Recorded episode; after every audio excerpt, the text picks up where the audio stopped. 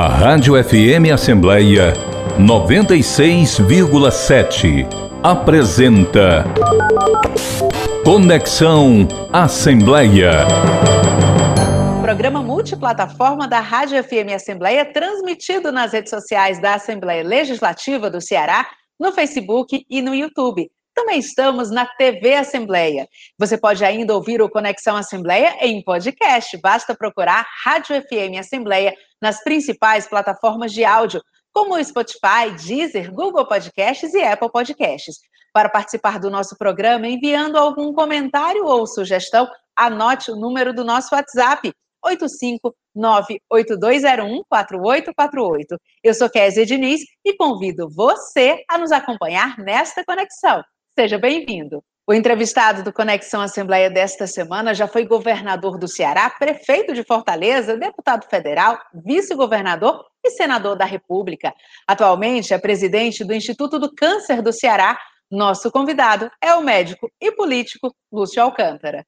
Doutor Lúcio Alcântara, seja muito bem-vindo ao Conexão Assembleia. É um prazer conversar com o senhor. Muito obrigada por aceitar o nosso convite.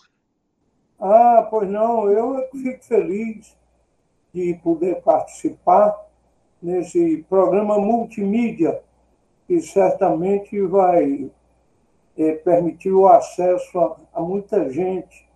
E você, que é uma jornalista com muita qualidade, certamente vai conduzir o programa muito bem. Obrigada, doutor Lúcio. Doutor Lúcio, a gente está passando por um momento, né? A gente, eu digo, o mundo inteiro, passando por um momento muito complicado por conta dessa pandemia, as pessoas se readaptando, né? Reorganizando a sua vida familiar, enfim, essa pandemia acabou tendo um impacto muito grande na vida de todo mundo. O senhor, além de político, é médico também, mas eu lembro, isso foi amplamente noticiado, o senhor também foi paciente, né? Porque o senhor também teve a Covid e eu queria começar essa conversa, já que a gente vai falar sobre pandemia e sistema de saúde, eu queria começar essa conversa com esse seu depoimento. Como é que foi esse período de, principalmente sendo um médico, né, também ser um paciente e passar por essa recuperação? Olha, Kézia, eu tive a Covid em maio de 2020 e tive alta do hospital, por sinal, no dia do meu aniversário. E o, eu diria que o meu caso foi de média gravidade, porque é, o, o pulmão foi comprometido rapidamente. Eu cheguei a ter 50% de comprometimento do pulmão. E fiquei internado durante 10 dias. E uma pergunta que sempre me faziam quando eu entrava nas redes sociais, sobre essa, esse, esse debate em torno de medicamentos, vamos chamar assim, controversos no combate à, à pandemia, eu dizia, olha, se eu tiver, eu vou tomar todos os remédios que o médico me aconselhar. É uma doença que a gente não sabe exatamente como funciona, nem quais são os melhores medicamentos para combatê-la. Lembre eu contraí a Covid em maio de 2020. Portanto, foi quase que um dos primeiros. Apesar de estar em casa, tanto eu como a minha mulher, saímos quase nada. Pois bem, o médico, meu médico, quando eu fui internado, ele me consultou. O senhor aceita tomar esses medicamentos? Hidroxicloroquina, ivermectina, perfeitamente. Vou tomar esses e outros, como tomei o corticoide, como tomei antibiótico, e fiz uso desses remédios, porque, como disse, havia uma grande dúvida, uma grande incerteza em relação aos medicamentos.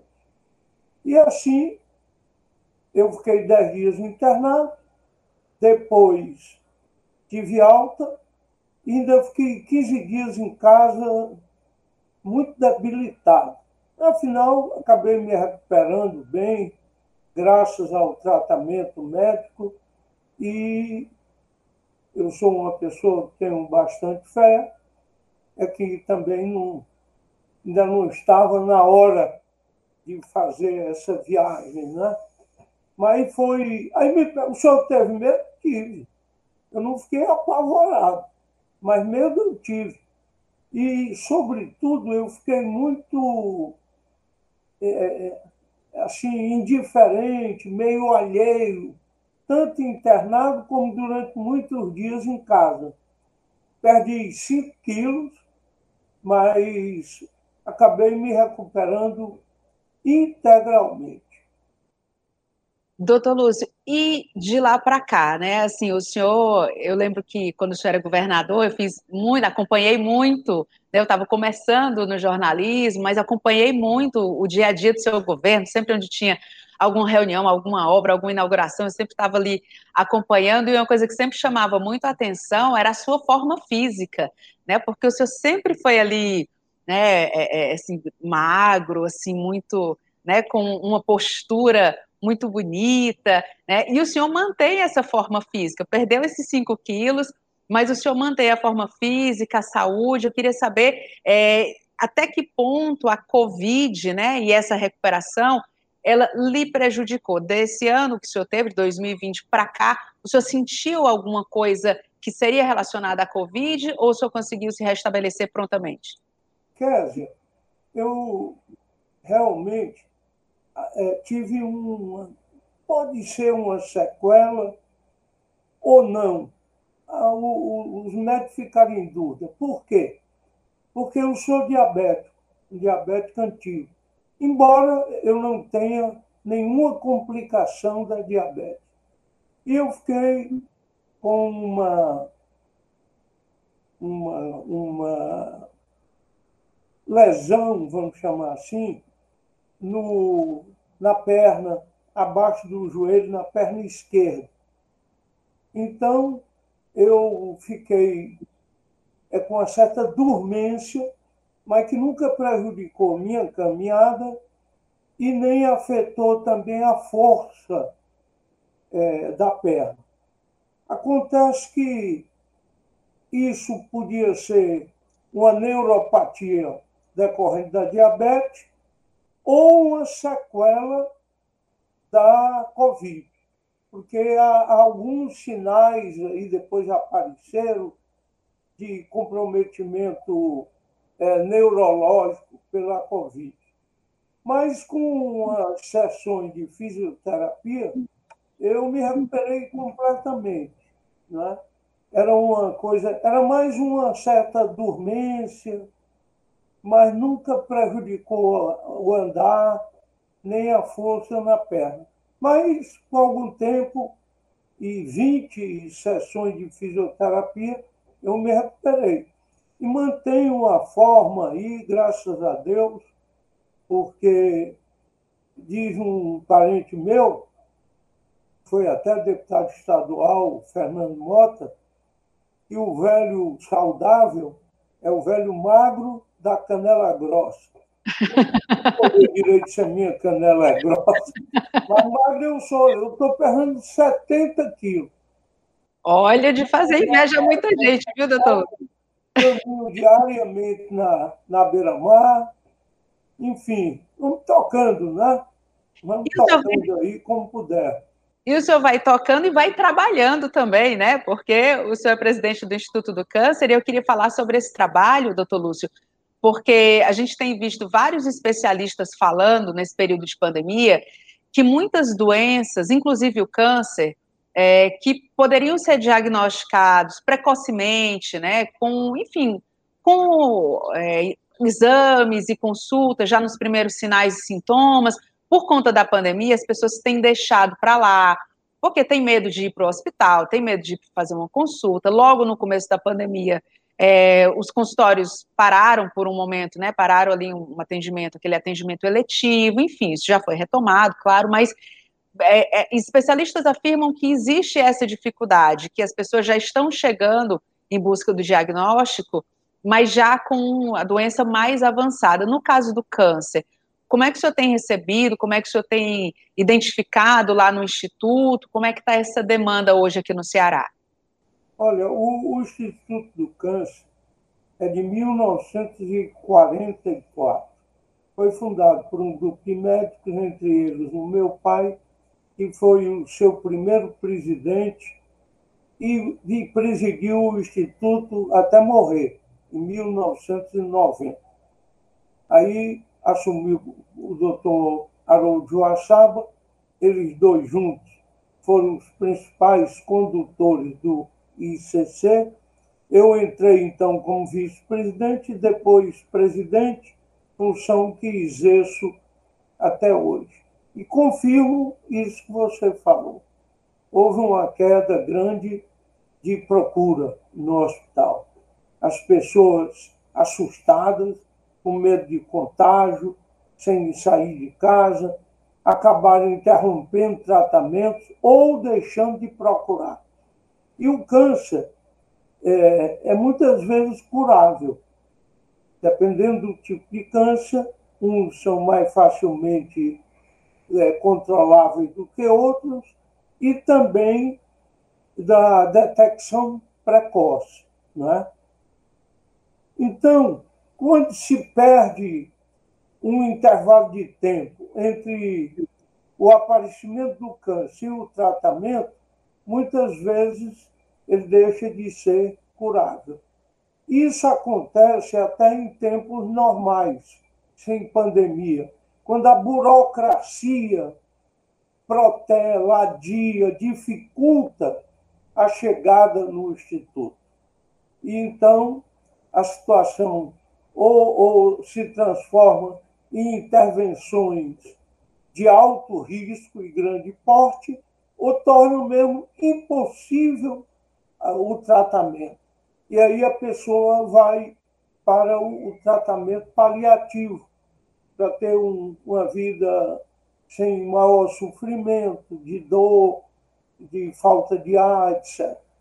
Então, a pandemia teve essa vamos dizer assim, esse efeito maléfico, no caso especificamente do câncer. Mas eu imagino que, de uma maneira geral, é, as pessoas adiaram o tratamento, diminuíram a frequência ao médico e aos exames é, laboratoriais. Até porque alguns hospitais ficaram praticamente lotados só com Covid. Então, é, de fato, foi um período muito prejudicial para a saúde da população, direta ou indiretamente. Doutor Lúcio, inclusive, esse mês de outubro é todo dedicado à prevenção, né, ao câncer de mama, e sobre esse assunto, a gente tem uma pergunta da fisioterapeuta do Departamento de Saúde aqui da Assembleia Legislativa, que é a Socorro Bezerra. Ela deixa uma pergunta para o senhor e a gente vai acompanhar agora. Estamos entrando no mês de outubro, mês esse dedicado à campanha de prevenção ao câncer de mama, o Outubro Rosa.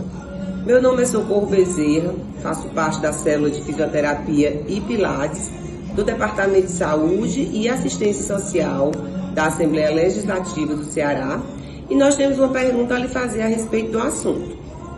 Como a pandemia pode ter afetado os atendimentos de pacientes com câncer de mama, visto que muitas mulheres deixaram de comparecer a consultas e a exames de mamografia por medo da pandemia do Covid-19? Olha, socorro, eu praticamente respondi essa pergunta antes, ah, na indagação de ordem geral que a Kézia fez. E é claro, é, nós temos, inclusive vamos entrar agora no Outubro Rosa, que é um período em que se concentra muito a, a divulgação no foco do câncer de mama, que é um dos de maior incidência é, na mulher, é muito raro no homem, embora exista.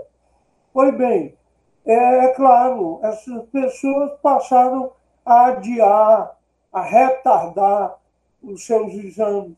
a sua ida ao médico, já que a palavra de ordem era o quê?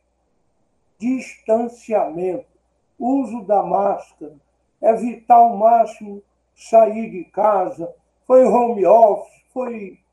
Olha, a, a vida mudou radicalmente e acarretou um prejuízo, sem dúvida nenhuma. Mas nunca é tarde para tentar retomar esses cuidados e recuperar esse tempo perdido. O Instituto do Câncer, inclusive, está com várias promoções aí no Outubro Rosa, não é? para divulgar é, que a, a própria mulher possa ter consciência das possibilidades que temos de diagnosticar e até de curar o câncer. E eu lembro, para socorro, o, a natureza pioneira do Instituto de Câncer, que é no Ceará quem tem a maior casuística, o maior conhecimento, a maior experiência em câncer aqui no nosso estado.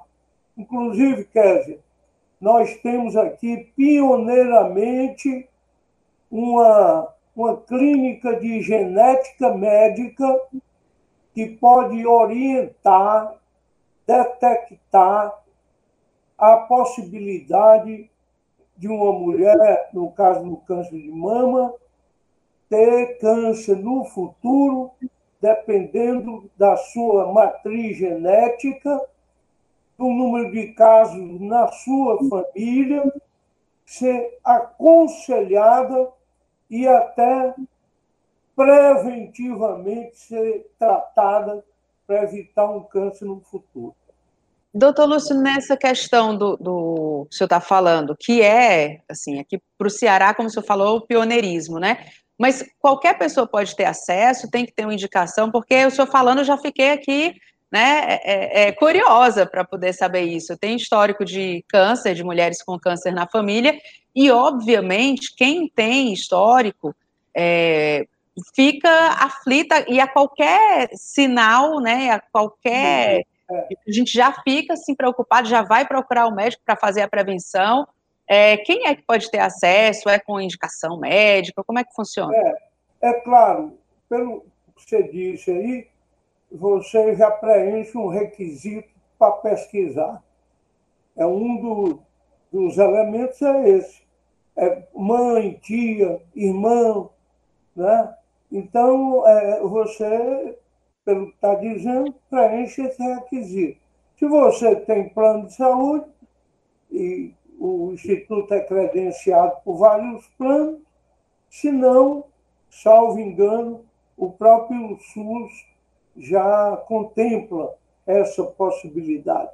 De qualquer modo, nós somos vizinhos aqui, você contacta comigo para eu pegar os detalhes que é bom você fazer uma coisa simples, tem o, a médica geneticista, tem, dependendo do caso, acompanhamento psicológico, é, reunião com a família, enfim.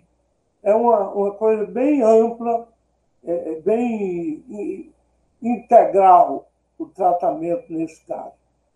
Doutor Lúcio, é, até dar um depoimento aqui pessoal, eu tive, tenho uma cunhada muito jovem, 23 anos, ela teve câncer e ela fez parte do tratamento lá no Instituto do Câncer. Algumas vezes eu fui acompanhar e eu digo aqui de público que eu fiquei extremamente impressionada com a qualidade, tanto do equipamento quanto do material humano, como os profissionais de lá é, são capacitados e são eles tratam todos os pacientes de forma tão humana, tão acolhedora, né, que é realmente impressionante a forma, o atendimento que é dedicado aos pacientes lá no Instituto do Câncer. O senhor, como presidente, é, é, é uma orientação da própria presidência, a orientação ali que já faz parte é, da rotina de todos? Como é que é trabalhada essa questão, doutor?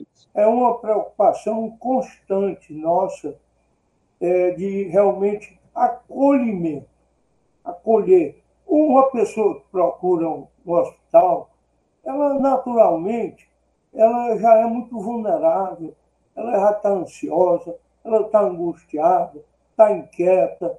Então, ela tem que ser muito bem acolhida. Então, nós investimos muito nisso, nesse, nesse atendimento, e não distinguimos. Nós temos convênio e temos o SUS. As pessoas são tratadas é, indistintamente, sejam de planos e, e de saúde ou sejam do SUS. E esse tipo de depoimento que você deu eu diria que é uma constante no que a gente recolhe das pessoas, que ficam muito surpresas com o, o tratamento, com a recepção que tem lá. E eh, muita gente pensa até que o hospital é do governo e tal, então a gente presta serviço ao governo, mas é uma instituição filantrópica, né? que inclusive é, tem certos procedimentos que não são pagos pelo SUS e nós fazemos com recurso próprio, porque são importantes para o bem-estar do paciente e da sua família também, porque uma doença como câncer, claro, afeta gravemente o portador, mas tem uma repercussão grande sobre a família. Sem dúvida. Doutor Lúcio, agora eu quero mudar um pouquinho de assunto, quero falar sobre política, tá certo? Que eu não posso entrevistar o senhor e deixar passar esse momento da gente falar da política, o senhor que foi. Eu a política também, como jornalista, né? É. Doutor Luiz, para começar esse assunto, eu vou chamar a pergunta do Silvio Augusto, que é o repórter da FM Assembleia. Ele tem uma perguntinha para o senhor sobre a sua atuação na política. Vamos acompanhar. Olá, doutor Lúcio, tudo bem? O senhor foi deputado federal constituinte durante seu mandato de 1987 a 1991. Como o senhor avalia a experiência e quais foram os impactos para a sua vida ao participar da elaboração da Constituição Federal de 1988? Olha, Silvio, é claro, foi para mim um momento, vamos dizer assim, luminoso na minha vida pública. Poucos políticos, até com mais tempo do que eu na política, tiveram essa chance de participar de uma constituinte. E ali houve uma eclosão, vamos chamar assim, de democracia, de reivindicações, de anseios, de esperanças que convergiam para a Constituinte. E eu realmente me empenhei muito, apresentei muitas ideias, muitas propostas, participei de grupos que se formaram para solucionar conflitos que estavam inviabilizando a votação de certos itens importantes. Então, eu vamos dizer assim, é, exerci na plenitude o meu mandato de constituinte. E foi também um momento de aprendizado para mim. Por quê? Eu discordava muito do meu líder na época, que era o deputado Zé Lourenço, extremamente conservador, e eu discordava dele em muitas coisas. Então, para me punir, ele me colocou numa comissão que não era disputada pelos constituintes. Queriam ir para a ordem econômica, queriam ir para a agricultura, por causa da é, reforma agrária, queriam ir para a educação, para a saúde. A, a Comissão de Organização dos Poderes tratava do legislativo, do executivo e do poder judiciário. E ali eu convivi com pessoas muito capacitadas, constituintes muito preparados, e eu me dediquei realmente ali e aprendi muito. Tive uma ideia geral do funcionamento do Estado de uma maneira mais ampla e, particularmente, do Estado brasileiro. Então, foi um grande aprendizado para mim, para o restante do meu mandato, para os mandatos que eu tive no Executivo depois e o mandato de senador, o que levou uma vez o senador é, Josafá Marinho, da Bahia, que era um grande jurista, a dizer generosamente que eu só faltava mesmo é, o diploma de bacharel em direito, porque eu tinha toda a, performance de alguém que já fosse é, formado em direito. Eu fui vice-presidente da Comissão de Constituição e Justiça, exerci muitas vezes a presidência, porque o titular, o senador Iris Rezende, que vivia muito em Goiânia, que era ali perto, e também fui relator de inúmeros projetos no Senado, porque me aplicava, me dedicava muito. Então, devo isso muito à minha atuação na Constituinte. Doutor Lúcio, hoje em dia, que no nosso país a gente vive um momento, é, enfim, de polarização, essas disputas que a gente vem acompanhando nacionalmente, e com pautas que os críticos do presidente Jair Bolsonaro, inclusive, chamam de pautas antidemocráticas, né, que colocam em risco a nossa Constituição, é, como é que o senhor avalia, com toda a sua experiência política, com toda a abertura que o senhor tem para diálogo, como é que o senhor avalia o atual cenário, o atual momento pelo qual o Brasil passa? Olha, eu diria, é, Kézia, e você sabe muito bem disso, a essência da política é a controvérsia, é a divergência. Não existe um polo sem outro. E a verdade, muitas vezes, está nos dois. Não há um totalmente certo e o outro totalmente errado. Então, eu acho que isso, a, a, a divergência dentro de limites democráticos, é, que é enriquecedora, está fazendo falta ao Brasil. Porque as pessoas estão, muitas vezes, como dizia o falecido, meu querido amigo, é, senador e vice-presidente da República, Marco Maciel, estão fulanizando muita política. É Bolsonaro, é Lula, é, é fulano, é Beltrano, é Cicrano, é cancelar, né? Tem um tal de um cancelar aí. Quer dizer, está horrível. Inclusive, o, o, o centro Alguns acham que o centro é o refúgio dos indecisos, é o, é o, é o abrigo dos que não têm coragem de tomar partido por um lado ou por outro. Eu não penso assim. O centro é uma confluência de opiniões, de dados, de informações. Você vai dizer que tudo que o Bolsonaro propõe está errado? Ele tem uma linguagem tosca, eu não votei nele, não voto, não tenho nenhuma afinidade com ele, não é? Mas nem por isso eu vou dizer que ele não tenha é, razão em alguma de suas propostas. Mas é, não tem o tato, não tem uma forma, vamos dizer, cordial, gentil, tolerante, respeitosa, às vezes, de encaminhar as coisas. Então, ele contribui muito para é, é, esse clima né, de radicalização, como se ele só soubesse conviver aí.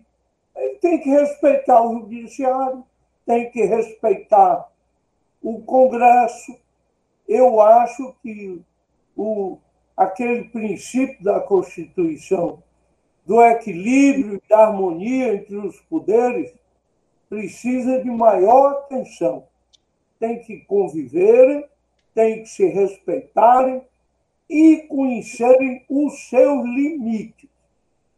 O ministro Marco Aurélio quando se despediu do Supremo, ele fez um pronunciamento que eu destaco um item sobre o qual ele se manifestou. Todos estão precisando de autocontenção. O poder executivo, o poder judiciário e o poder legislativo. Todos, uns mais, outros menos.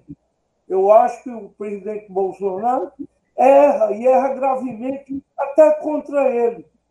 Eu pergunto: quem é que manda a vacina para os estados? É o governo federal. Quem é o governo federal? É ele. Aí ele é contra a vacina.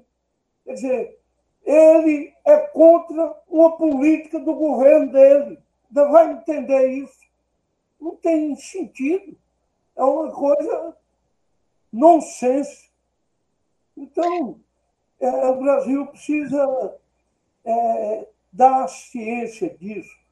E outro, nós estamos vivendo um momento muito difícil, muito é, raro e grave na política brasileira.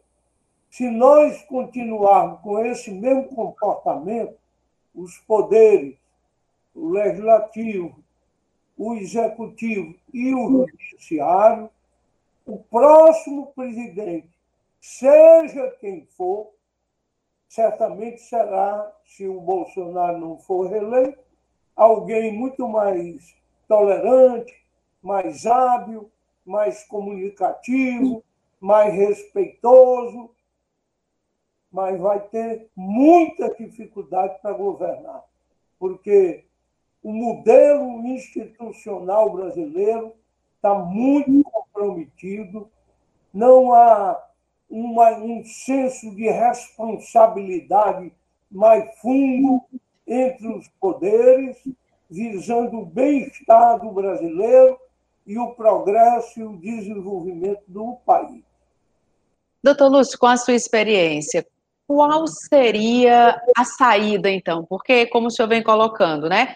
É, alguém vai esgaçando a corda, deu certo, fica. Aí puxa mais um pouquinho, deu certo, fica. E, e aquilo ali que, que é um absurdo vai entrando dentro dessa normalidade né, institucional, onde a gente é, vai vendo que realmente para o futuro isso não vai dar certo. Já não está dando certo, não vai dar certo e ninguém sabe onde é que isso vai parar. Qual seria a saída agora? Olha, é, você me pede uma solução que não é fácil. Primeiro, ela tem que permear as grandes lideranças do país. E, infelizmente, nós temos uma grande é, abstenção de líderes. A, a política é, é vocação, para usar uma palavra do presidente Sarney, é destino. E, infelizmente, a, a renovação não enriquece os nossos quadros de liderança. Pelo contrário, eu, eu tenho muito receio de falar isso, Kézia. Eu vou pensar que eu sou um saudosista, estou é, lembrando aqui de um tempo que também tinha muitas, muitos problemas, tinha muitos vícios, tinha muitas é, deficiências. Aí o problema agora é o Bolsonaro e os seus adeptos foram falar aí numa nova política. Cadê essa nova política? O, muitos desses novos, desses que chegaram ao parlamento, tanto no Senado como na Câmara é, dos deputados são despreparados, não, não têm é, é, noção, inclusive, do seu papel, das suas atribuições, das suas obrigações, do que é o convívio democrático, do que é divergir respeitando, não é? tolerância. E aí cria-se esse clima. Então, está é, fazendo falta assim, um grupo de, de líderes que, de alguma forma, comandem, né? que tenham capacidade de arregimentar, Não é, não é, não é coisa de fazer mais lei. Nós temos a lei demais.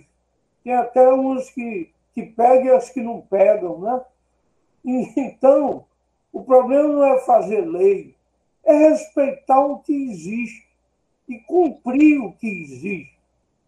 É, um dia desse andei é, lendo mais, me aprofundando, para fazer uma apresentação de um livro do professor Paulo Elpidio, que é, é reitor e um sociólogo, uma importante figura acadêmica.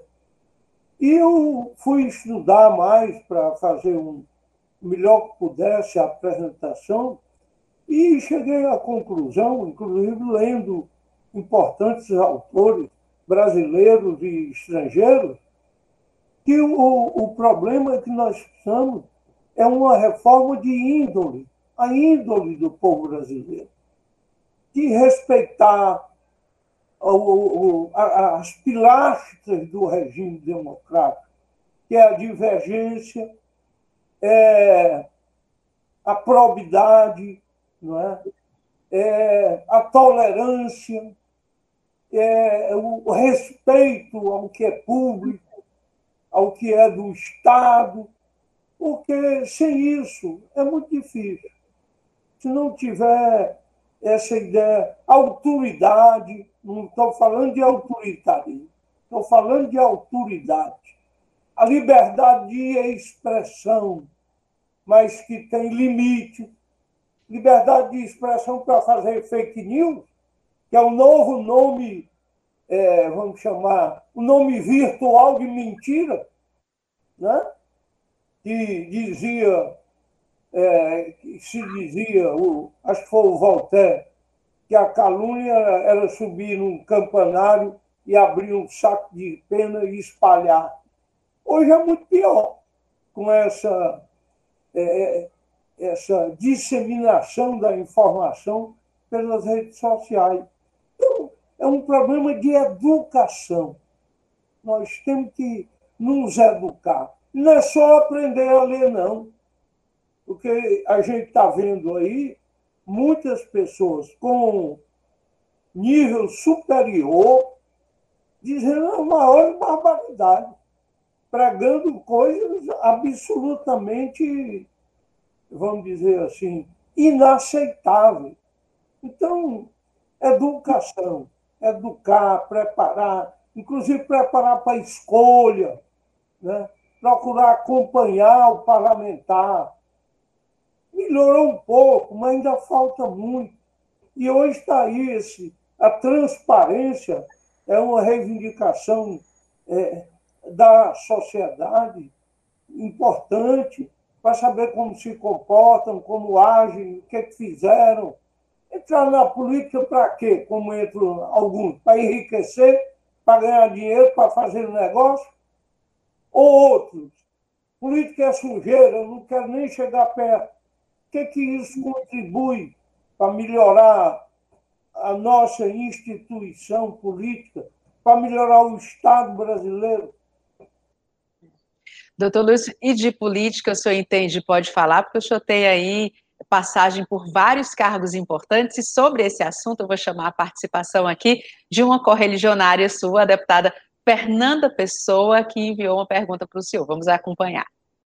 E gostaria de de, fazer a pergunta ao entrevistado, um amigo, nosso amigo, é regionário, doutor Lúcio Alcântara, que já foi prefeito, vice-governador, deputado, governador do estado do Ceará, senador da República. Qual foi desses cargos que lhe deu maior satisfação, maior realização? E também, houve alguma frustração? Olhe, Fernanda, minha querida amiga, pessoa que eu quero muito bem, e uma vocação para a vida pública. Fernanda é atuante, gosta da política e pratica a boa política. E olha, desses cargos todos, eu, eu tenho uma, um comportamento assim. Eu tanto gostei do legislativo como gostei do executivo. Eu tive colegas meus, principalmente no Senado, que o número é menor e permite um convívio mais intenso, mais íntimo. Fiz lá grandes amigos que tinham sido governador e só pensavam em voltar para o governo. Eu citei há pouco aqui o Iris Rezende. Foi meu colega no Senado, ele já tinha sido prefeito de Goiânia e governador de Goiás. Passava no Senado rapidamente e era voltando para lá, só pensava em voltar para o governo e voltou. Então, é, o Senado não atraía, eles não tinham entusiasmo, não viviam o mandato. Pois bem, eu não. Bom, o povo me botou aqui. Vamos embora. Vamos. É muito diferente, porque muitas vezes no legislativo você não vê o resultado do, do seu trabalho. Você fala, propõe, discute, critica, apresenta projetos, etc., relata outro, vota, mas muitas vezes esse resultado não é percebido pela população. Então, muitos se entediam, muitos é, é, é, não, não exercitam plenamente as suas prerrogativas, inclusive conseguir benefícios para as comunidades que você representa lá. Pois bem, eu posso dizer que fui feliz, me dei bem em todos esses cargos, no legislativo e no é, executivo. Mas, para se responder objetivamente a sua pergunta, talvez você se surpreenda.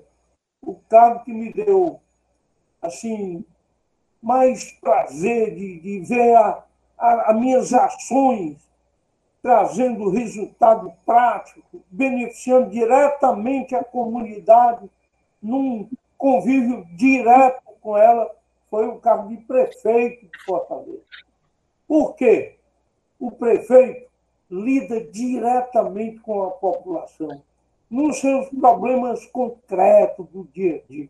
O transporte público, o lixo que se acumula na porta de casa, o buraco na rua, a enchente, a falta d'água, a falta de moradia. Claro, ninguém pode resolver tudo, fazer tudo.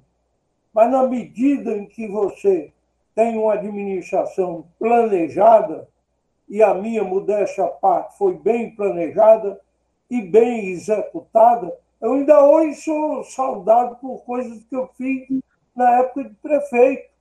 E eu digo sempre, Kézia, para mostrar na prática ah, esse diálogo, essa relação direta com as pessoas, que quando eu era prefeito, e deve ter sido assim com os que me antecederam e me sucederam, se eu fosse a um casamento, um aniversário, um batizado, uma reunião social, é? um, até uma missa, fosse, Sempre chegava alguém e dizia, doutor Luz, me desculpe, eu sei que a hora não é essa, mas é difícil encontrar com o senhor, o prefeito, muito ocupado.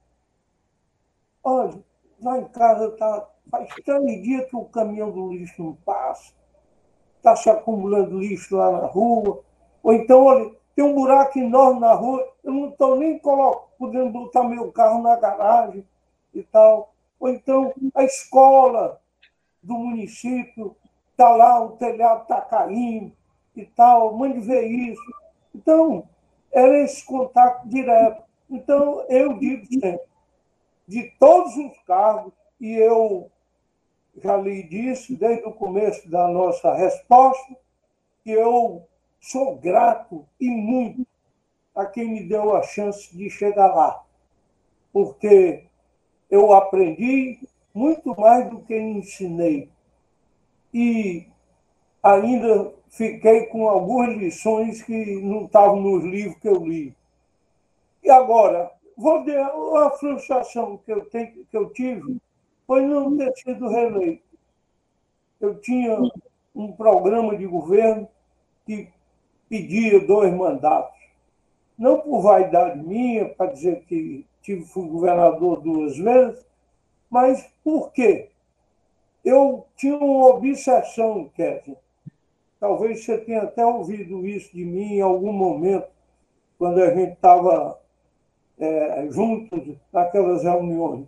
É, eu queria fazer tudo que eu prometi no governo e que estava no meu plano de governo. Eu tinha uma obsessão, cobrava isso dos secretários regularmente e consegui. Não consegui em escala. Centro de especialidade odontológica, fiz vários.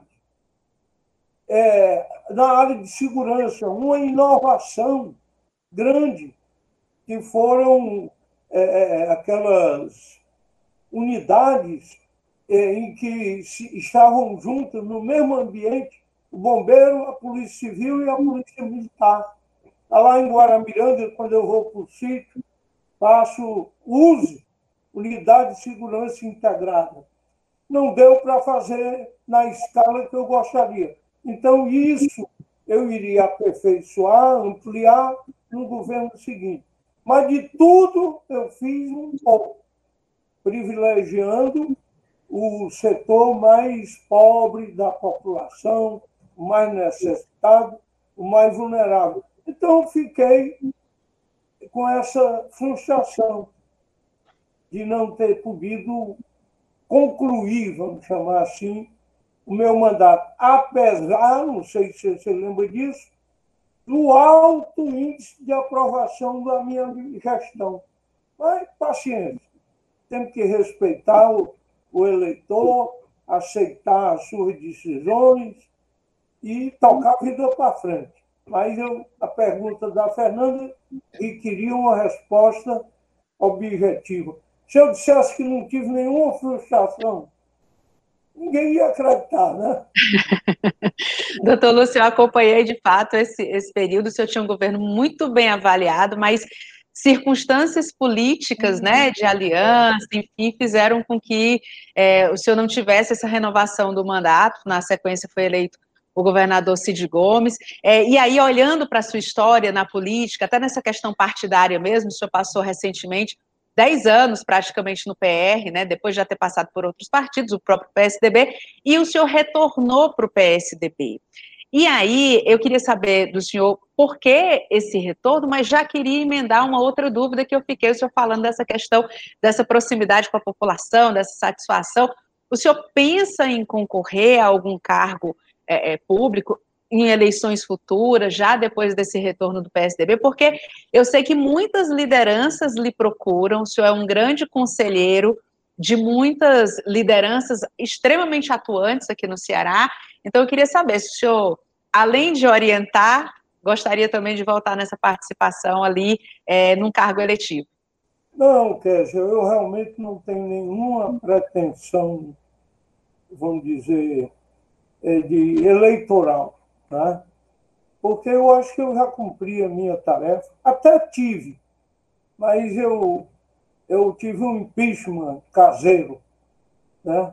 A minha mulher, a minha família não aceita mais, é, pagou um preço também, e, e imerecido. Eu acho que a gente tem que criticar e julgar é o político, não atingir filho, atingir a esposa. Elas sofrem com isso, né? e é injusto. Pois bem, então não penso em concorrer. Mas a gente sai da política, a política não sai da gente. Então, eu tive, depois que eu saí do governo, é, eu saí do PSDB, eu não tenho, vamos dizer assim, é, é, aceitei bem o veredito da urna, mas também aqui nós, eu estou na idade e num ciclo de vida em que a gente deve abandonar a dissimulação que às vezes na vida exige da gente. Eu fiquei muito magoado com o que aconteceu, porque eu acho que fui injustiçado. Né? Eu fui, não pelo povo, de jeito nenhum. Eu estou é, querendo sempre é, deixar isso bem claro. Aí, por liderança, não vou citar os nomes, você conhece, sabe muito bem como é que se deu tudo aquilo, e uma coisa desnecessária, porque se essas lideranças tivessem tratado comigo que devia ser outra a candidatura daquele então grupo político, eu iria aceitar, não ia querer me insurgir contra uma decisão do grupo. Mas, infelizmente, não foi assim. O presidente Fernando Henrique, no seu livro de diários da presidência, o tomo 4, ele fala lá, a meu propósito, quando eu estava sendo indicado para presidente da Comissão de Assuntos Econômicos do Senado, eu era uma pessoa muito boa, muito séria, estava fazendo um excelente trabalho no Instituto Teotônio Vilela, mas eu era meio teimoso e tinha ideias muitas vezes diferentes das ideias do governo e agia como alguém da oposição. Eu tomei isso como um elogio. E mesmo assim ele terminou concordando com o meu nome. Pois bem, então eu, eu não, não, não podia aceitar aquela imposição feita de última hora, me desrespeitando. Uma coisa é lealdade, uma coisa é você ser reconhecido, ser grato, outra é submissão. Querer submeter as pessoas à, à sua vontade, que você está numa posição de superior do ponto de vista hierárquico do ponto de vista político. Então, eu só me candidatei uma vez depois que eu deixei o governo. Por quê? Em 2010, não sei se você se lembra, o Ceará estava correndo o risco de não ter nenhum candidato de oposição. Nenhum. Ia ser para o WO. E eu aí fui obrigado a me candidatar. Eu, digo, eu não vou deixar o Ceará passar essa vergonha.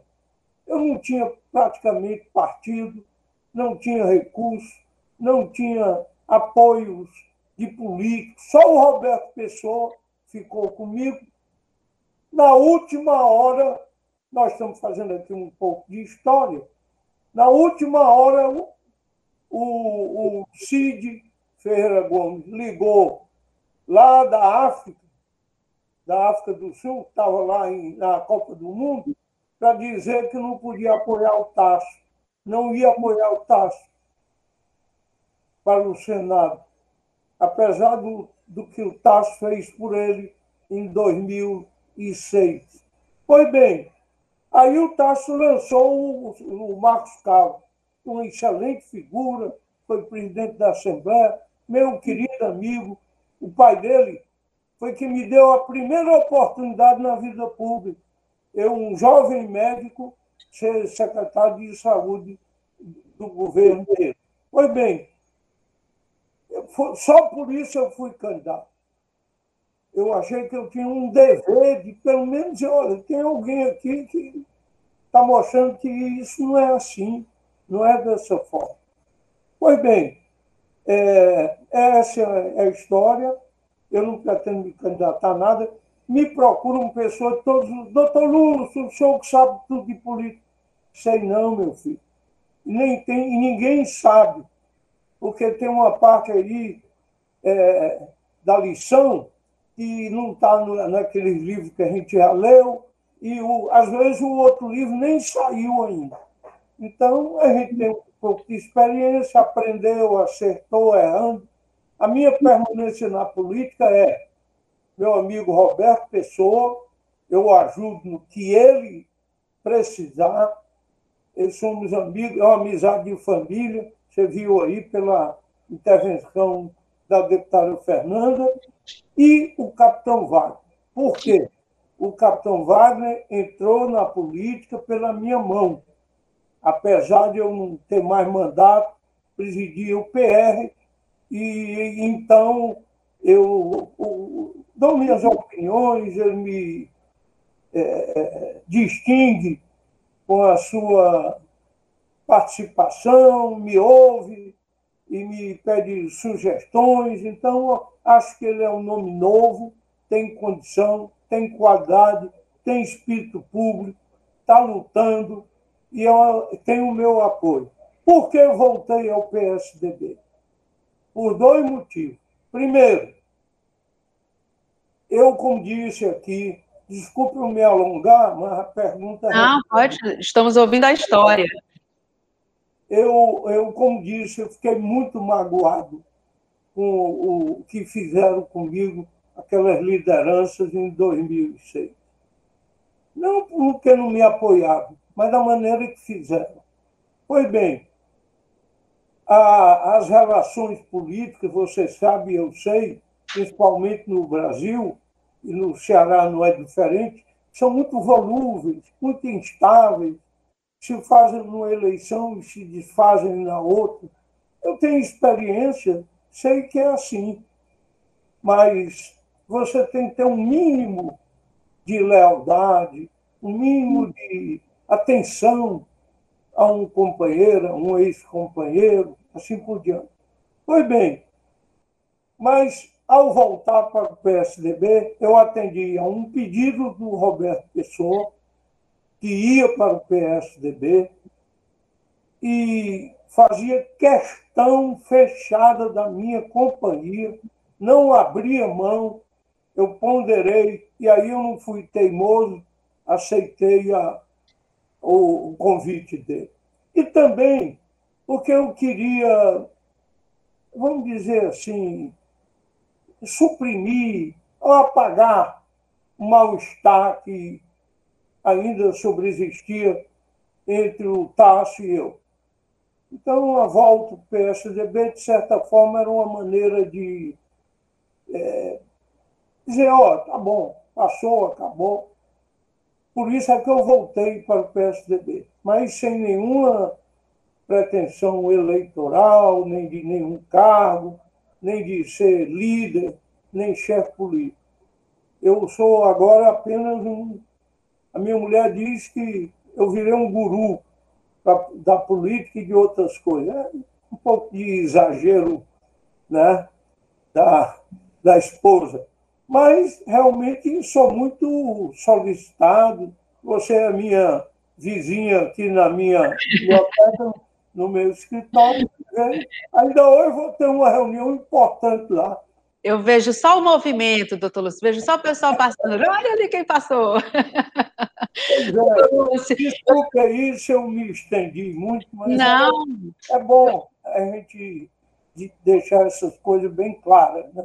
E eu quero agradecer, porque para quem acompanha político, o senhor acabou agora de, é, além de lições né, da história, contar um pouco da história, revelou bastidores também, que quem acompanhou aquele período né, tem ali é, na memória aqueles principais fatos, mas o senhor resgatou aí alguns fatos muito interessantes. Acho que essa entrevista se torna obrigatória para quem gosta de política, acompanhar o que o senhor está falando.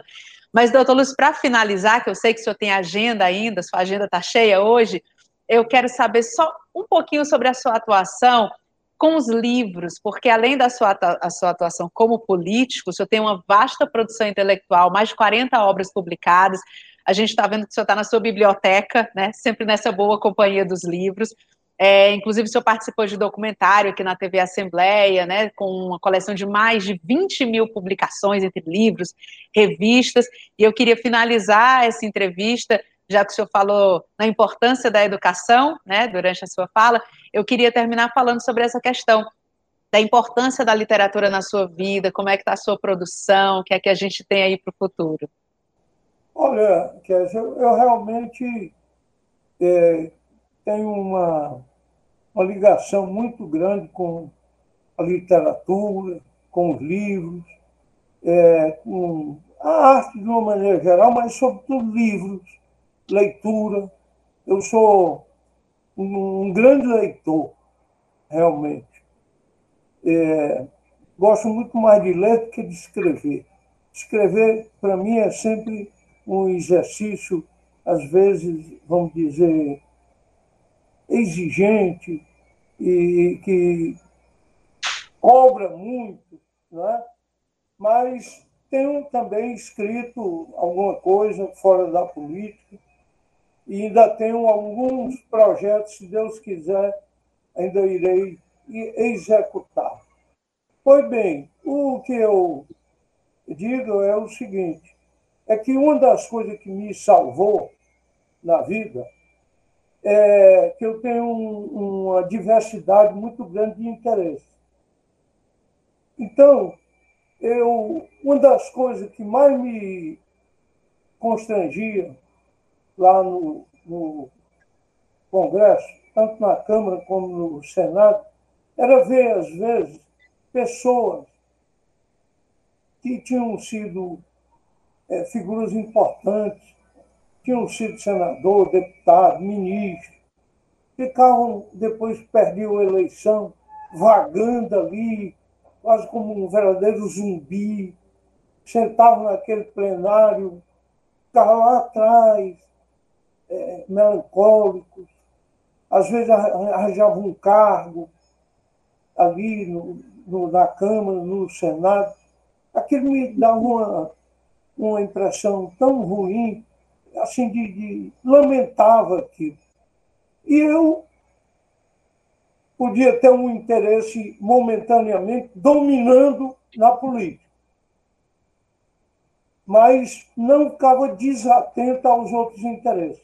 Mesmo a medicina, porque dez anos depois que eu fui, entrei no governo de César Carlos, eu tive que fazer uma opção. Deixar a medicina, porque a medicina e a política, cada qual é mais exigente, cobra mais, é mais absorvente, eu acabo sendo um, político pela metade e um mau médico, é, é, anacrônico, superado. Então, optei pela política. Mas nunca me esqueci da medicina. Né? É eu sempre me interessei por aspectos, vamos dizer, é, filosóficos da medicina, da relação com o paciente, dos serviços públicos, até porque fui secretário de saúde três vezes do Estado. E a saúde teve sempre muito presente nas minhas ações do executivo e do legislativo. Como gostava também de ler, de estudar, de editar livros, como fiz no Instituto Teotônio Vilela. Depois, é, com as minhas irmãs, Está lá já a Fundação Valdemar Alcântara, que tem uma grande atividade cultural, reeditando livros, obras esgotadas, um grande arquivo sobre a política é, é, do Ceará, principalmente do meu pai, minha e até do meu filho Leonardo. Pois bem, e assim eu, me, eu mantive o meu equilíbrio emocional na política ia para a maré baixa, o meu pai dizia, eu acho que ele ou a minha mãe repetia, quando o político está de baixo, como se dizia antigamente, quer dizer, fora do poder, o capim cresce na porta.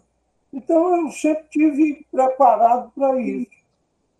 Por mais que você se prepare, você sempre tem um, um baque na hora em que isso acontece. Aí eu me refugio no livro, na leitura, vou escrever, vou, vamos dizer assim, suprir aquelas atividades que eu tinha deixado um pouco de lado, porque a política absorve muito, né? E eu tinha uma característica que o Roberto Pessoa tem até mais do que eu, a disponibilidade. Quem quer falar comigo, fala pode não falar na mesma hora, porque a gente pode estar ocupado, não tem agenda. E isso tanto fazia o governador, prefeito, eu atendia quem me, me procurasse. E muitas vezes aprendi coisas muito boas com esse contato. Você não se desliga da realidade. O poder isola, né? poder deixa a gente muito é, solitário e é, é, é, um perigo. Então é preciso você ter. E eu sempre tive isso. Eu, é, eu gostava muito mais dos contatos com pequenos grupos do que aqueles grandes comícios. Eu sempre dizia, olha, eu, eu sou melhor falando para pequenos grupos do que em grandes comícios.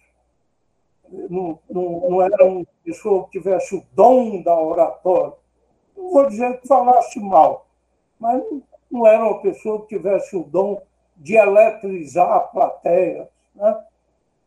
que requer simplificações, né? requer muitas vezes frases eu ou não queria ou não tinha o talento para criar.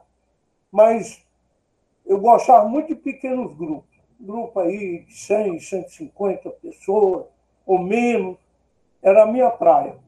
Doutor Lúcio, mas agora o senhor brindou aí um grupo muito maior, porque a gente está em todas as plataformas. Eu agradeço muito o senhor ter tirado um tempinho aí da sua agenda para conversar com a gente. É. Muito obrigada, foi um prazer indescritível.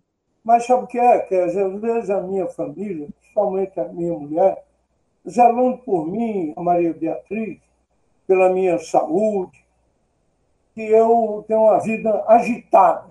Né? Para a minha idade, uma vida. E eu digo sempre a ela, e ela entendeu muito bem.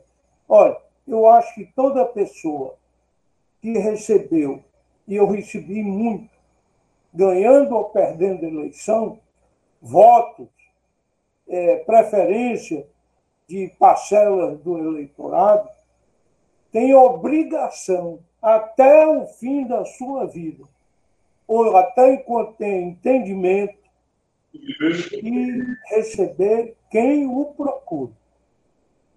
Às vezes você não, não pode fazer nada, mas muitas vezes pode.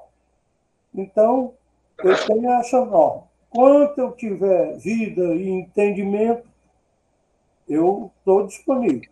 Atendo, recebo, oriento, procuro resolver o problema. São os mais diversos, mas porque acho que é obrigação minha, já que eu optei pela vida pública, é outra coisa. Ninguém é obrigado a entrar na política. Entrou, você tem que se comportar como um político. Então, eu sempre digo, quando eu estava atuando na política, há coisas que eu faço porque sou político. Há coisas que eu não faço porque sou político. Na hora que eu deixar de ser, eu vou ter muito mais liberdade para atuar da maneira que eu acho necessário. Mas, como política, eu tenho deveres, tenho obrigações. E tem coisas que eu não devo fazer, porque sou político.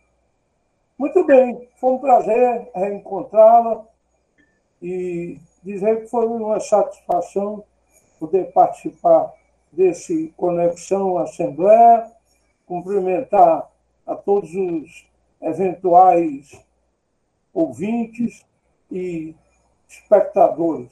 Muito obrigado. Obrigada, doutor Lúcio. Você pode acompanhar o Conexão Assembleia tanto no rádio, sintonizando na FM 96,7, como também nas páginas oficiais da Assembleia, no Facebook e no YouTube. Sempre às segundas-feiras, às 8 horas da manhã.